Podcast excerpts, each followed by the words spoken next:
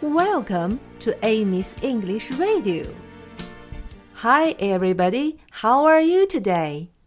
小朋友们，前几天我们知道啦，每个人是 everybody，所有的孩子是 all the children，所有的妈妈是 all the mummies，所有的爸爸是 all the daddies。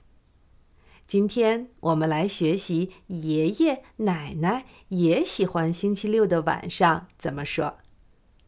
奶奶是 grandma，grandma，grandma。所有的奶奶就是 all the grandmas，all the grandmas，all the grandmas。爷爷是 grandpa，grandpa，grandpa。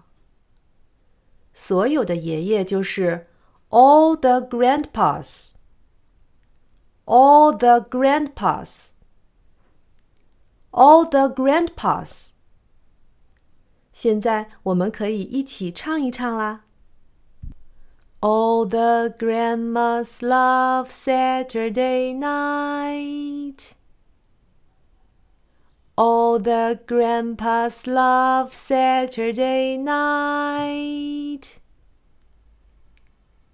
All the grandmas, all the grandpas, all the grandmas, all the grandpas, all the grandmas love Saturday night.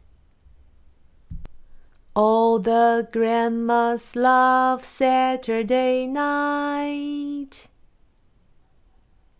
All the grandpas love Saturday night.